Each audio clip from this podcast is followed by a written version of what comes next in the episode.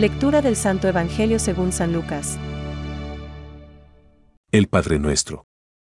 Un día, Jesús estaba orando en cierto lugar, y cuando terminó, uno de sus discípulos le dijo, Señor, enséñanos a orar, así como Juan enseñó a sus discípulos. Él les dijo entonces, Cuando oren, digan, Danos cada día nuestro pan cotidiano. Perdona nuestros pecados, Jesús agregó. Supongamos que alguno de ustedes tiene un amigo y recurre a él a medianoche para decirle, Amigo, préstame tres panes, porque uno de mis amigos llegó de viaje y no tengo nada que ofrecerle, y desde adentro él le responde, No me fastidies.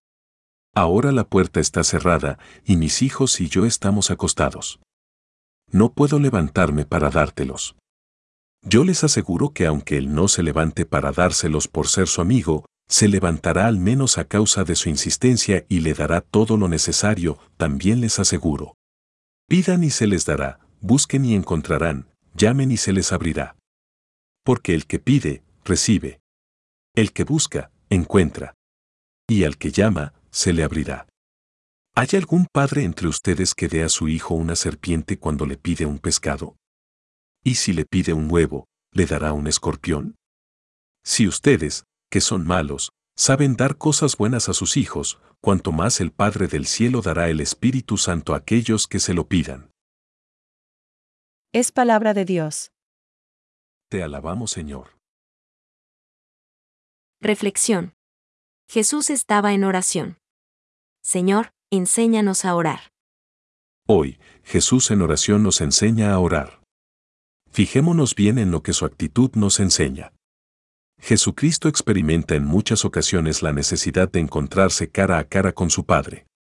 Lucas, en su Evangelio, insiste sobre este punto. ¿De qué hablaban aquel día? No lo sabemos.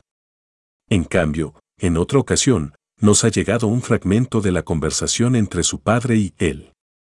En el momento en que fue bautizado en el Jordán, cuando estaba orando, y vino una voz del cielo. Tú eres mi hijo mi amado, en quien he puesto mi complacencia. Lucas 3:22. Es el paréntesis de un diálogo tiernamente afectuoso. Cuando, en el Evangelio de hoy, uno de los discípulos, al observar su recogimiento, le ruega que les enseñe a hablar con Dios, Jesús responde. Cuando oréis, decid. Padre, santificado sea tu nombre. Lucas 11:2 la oración consiste en una conversación filial con ese Padre que nos ama con locura, no definía Teresa de Ávila la oración como una íntima relación de amistad.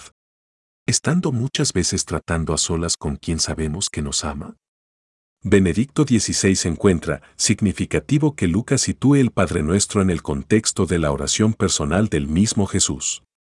De esta forma, Él nos hace participar de su oración nos conduce al interior del diálogo íntimo del amor trinitario. Por decirlo así, levanta nuestras miserias humanas hasta el corazón de Dios.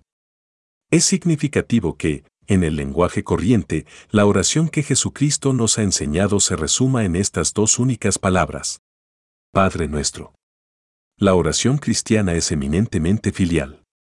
La liturgia católica pone esta oración en nuestros labios en el momento en que nos preparamos para recibir el cuerpo y la sangre de Jesucristo. Las siete peticiones que comporta y el orden en el que están formuladas nos dan una idea de la conducta que hemos de mantener cuando recibamos la comunión eucarística. Pensamientos para el Evangelio de hoy. Él quiere que yo le ame porque me ha perdonado, no mucho, sino todo. No ha esperado a que yo le ame mucho, sino que ha querido que yo sepa hasta qué punto Él me ha amado. Para que yo le ame a Él con locura. Santa Teresa de Lisieux. El Señor nos dice cómo hemos de orar. Lucas pone el Padre Nuestro en relación con la oración personal de Jesús mismo. Él nos hace partícipes de su propia oración nos introduce en el diálogo interior del amor trinitario. Benedicto XVI. Esta oración que nos viene de Jesús es verdaderamente única. Ella es del Señor. Por una parte, en efecto, Por las palabras de esta oración el Hijo único nos da las palabras que el Padre le ha dado. Él es el maestro de nuestra oración. Por otra parte, como verbo encarnado, conoce en su corazón de hombre las necesidades de sus hermanos y hermanas los hombres, y nos las revela. Es el modelo de nuestra oración. Catecismo de la Iglesia Católica, número 2.765.